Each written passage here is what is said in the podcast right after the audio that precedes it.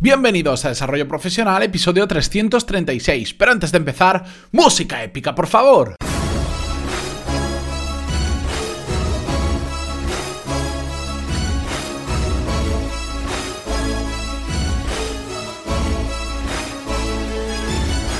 Muy buenos días a todos y bienvenidos un martes más a Desarrollo Profesional, el podcast donde hablamos sobre todas las técnicas, habilidades, estrategias y trucos necesarios para mejorar cada día en nuestro trabajo. Bienvenidos al mundo real a todos aquellos que hayáis vuelto de vacaciones, que hayáis tenido estos 3, 4 días de desconexión total, pero bueno, es lo que toca, volver a la realidad y volver a trabajar. Así que esta semana bueno, va a ser un poco más corta de lo normal, pero vamos a aprovecharla porque vamos a tener, como siempre, todos los días un podcast nuevo. Y, por cierto, hablando de podcast, no os lo voy a. No os voy a dar ningún detalle aún porque tengo que perfilar algunas cosas.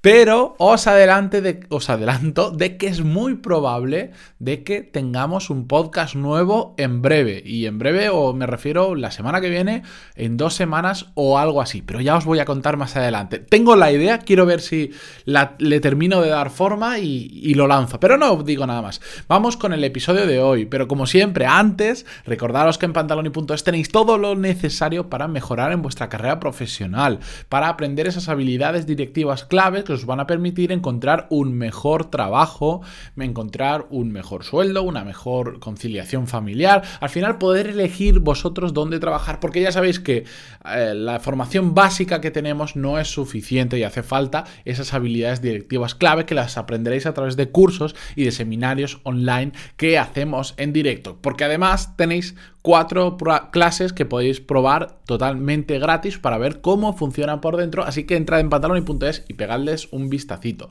Y dicho esto, vamos con el episodio de hoy, que me he reservado varias preguntas que me habéis hecho en las últimas semanas, que creo que pueden ah, responderlas aquí en, en el podcast, pueden ayudaros a muchos de vosotros, porque o bien me las hacéis habitualmente, o bien sé que es un problema que, que a muchos de vosotros os afecta. Y por eso la gran mayoría las contesto esto por email, pero este tipo de preguntas prefiero traerlas al episodio. Y de hecho más o menos voy a ver si una vez a la semana o cada 15 días os hago un episodio de esto que sé que os gusta mucho y que os aporta a la gran mayoría. Así que vamos con ello y empezamos por la pregunta que nos hace llegar Claudia, que dice así: Hola Matías, me gustó mucho el episodio sobre Calendly del otro día y a raíz de este me gustaría preguntarte: ¿qué otras herramientas o aplicaciones usas? ¿Trabajas siempre desde un ordenador o también lo haces desde el móvil? Y si es así, ¿qué aplicaciones móviles usas? Creo que no solo sería interesante para mí saberlo, sino para todos los que te escuchamos a diario. Gracias por todo lo que aportas. Un saludo desde Cantabria. Bueno, un saludo a ti, eh, Claudia, y muchísimas gracias por escuchar y haberme enviado la pregunta. Bueno, como veis, esta pregunta es muy reciente porque hablamos, me, menciona el episodio 333 o 332, no lo tengo ahora en la cabeza exacto, pero vamos, era Calendly una aplicación para, para eh, agendar reuniones de forma mucho más fácil. Y a las preguntas que me dice Claudia, ¿qué otras herramientas o aplicaciones usas? Bueno, utilizo, al final, si les voy contando, utilizo bastante, pero principalmente utilizo la suite de Google para empresas. Ya sabéis que, que tenéis la versión gratuita y la de empresas pues da un pelín más de almacenamiento y de algunas cosas, pero que son sobre todo Gmail y Google Calendar y Google Drive y después todo lo que va dentro de Google Drive, que es eh, Google Docs, Google Spreadsheet, que son las hojas de cálculo, etcétera. Esas son mis principales herramientas, las que utilizo, por decir, prácticamente durante toda mi jornada laboral y aparte también utilizo eh, para traquear el tiempo que le dedico a cada proyecto y bueno, después ya tengo eh, determinadas aplicaciones particulares como bueno, ahora sí si voy, estoy minimizando, estoy viendo mi escritorio, pues por ejemplo Audacity, que es con lo que estoy grabando ahora mismo este programa, y después tengo diferentes softwares que utilizo por suscripción para el tema de la contabilidad, etcétera, etcétera, pero ya son muy particulares.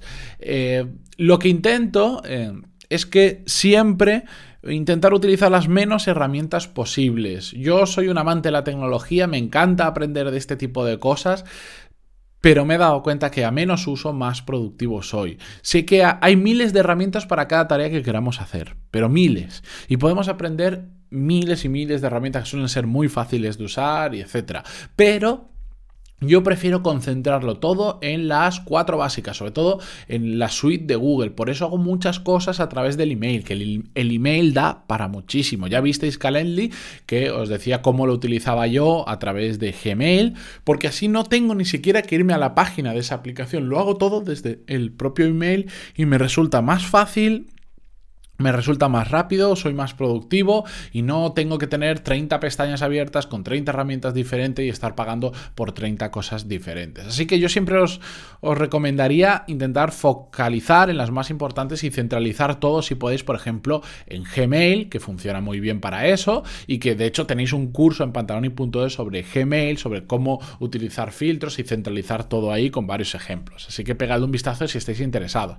En respecto al tema de qué aplicaciones utilizo para el móvil, básicamente utilizo, eh, tengo las mismas que utilizo a diario en el escritorio para trabajar, por supuesto, y después pues sí que tengo alguna aplicación extra como redes sociales o sobre todo el Amazon Kindle Reader creo que se llama el que utilizamos para leer y después bueno alguna aplicación más particular como por ejemplo eh, mi feed que es la que se conecta con la, banda esta que tengo para, para despertarme por las mañanas sin con vibración sin necesidad de que haga ruido pues tengo estoy viendo el móvil ahora en directo tengo Netflix mm, tengo una aplicación para ver la Fórmula 1 pequeñas cosas así, pero tampoco soy muy de aplicaciones. Mi, teléfono siempre me sobra mucho espacio porque igual tengo, no sé, 15, 20 aplicaciones máximo porque lo mismo, no me gusta saturar de...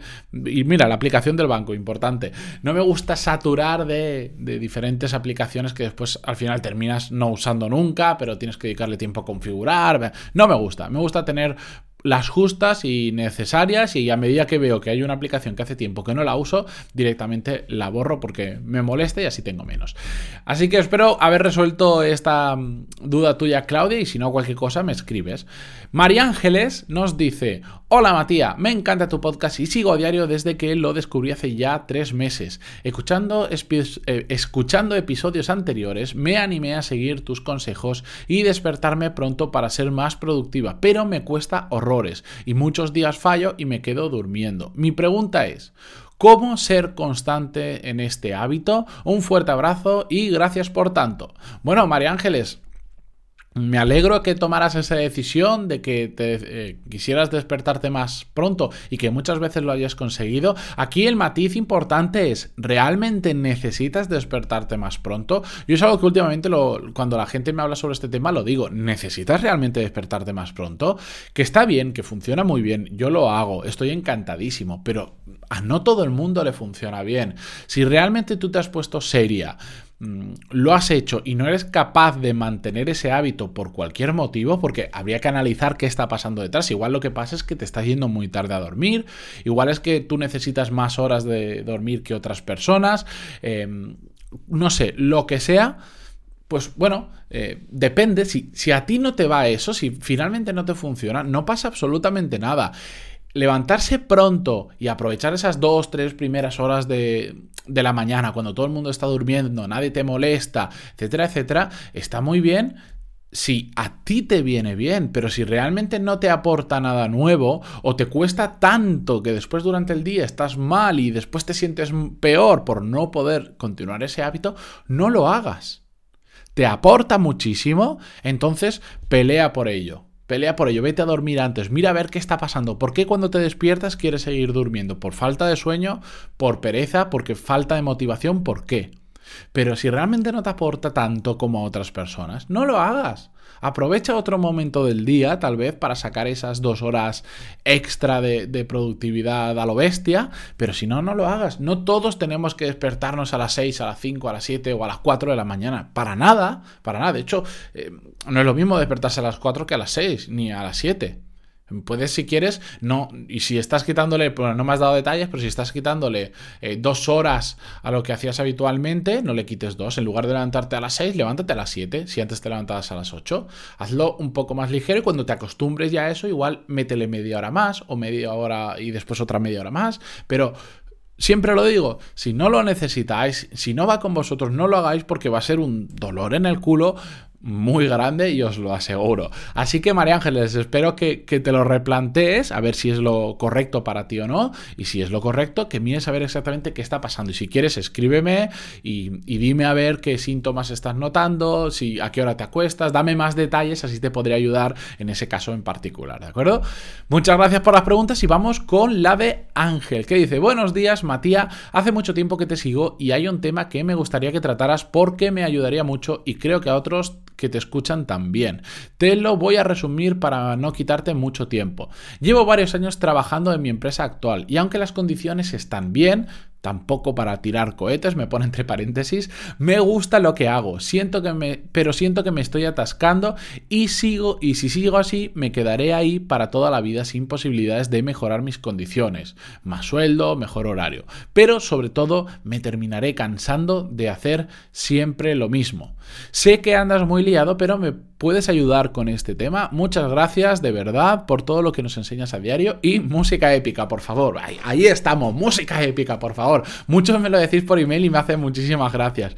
Bueno, Ángel, este, bueno, esta pregunta yo ya le he respondido a Ángel el, el email cuando me lo envió hace unos cuantos días, pero la he traído porque sobre este tema, varias personas me habéis escrito en los últimos días y voy a hablar sobre estar atascados en la carrera profesional, lo voy a tratar. Lo que pasa es que no es un tema que quiera tratar solo en un único episodio o en dos episodios. Voy a hacer un ciclo que igual dura un mes, que voy a hablar dos veces a la semana o una, depende de la semana, sobre este tema, sobre el desatascar la carrera profesional, sobre qué hacer para salir de donde estamos y mejorar nuestras condiciones.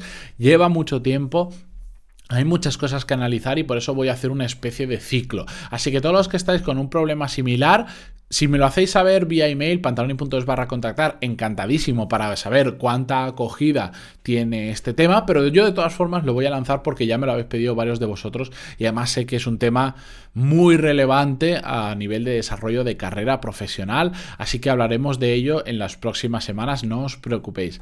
Dicho esto, y con estas tres preguntas que os dejaré en las notas del programa y los episodios que hemos mencionado durante, el, durante este episodio, también os lo voy a dejar en las notas del programa, me despido hasta mañana que volvemos con, como siempre, con un nuevo episodio y este viernes, por cierto, volvemos con un café con Matías en directo en YouTube a las 5 de la tarde, pero ya os iré dando más detalles a lo largo de la semana. Así que os espero mañana con más y mejor. Muchísimas gracias a todos. Como ya sabéis, como siempre, por vuestras valoraciones de 5 estrellas y vuestros me gusta y comentarios en iVoox que tanto ayudan a un servidor a que cada día seamos más escuchando el podcast. Muchas gracias y adiós.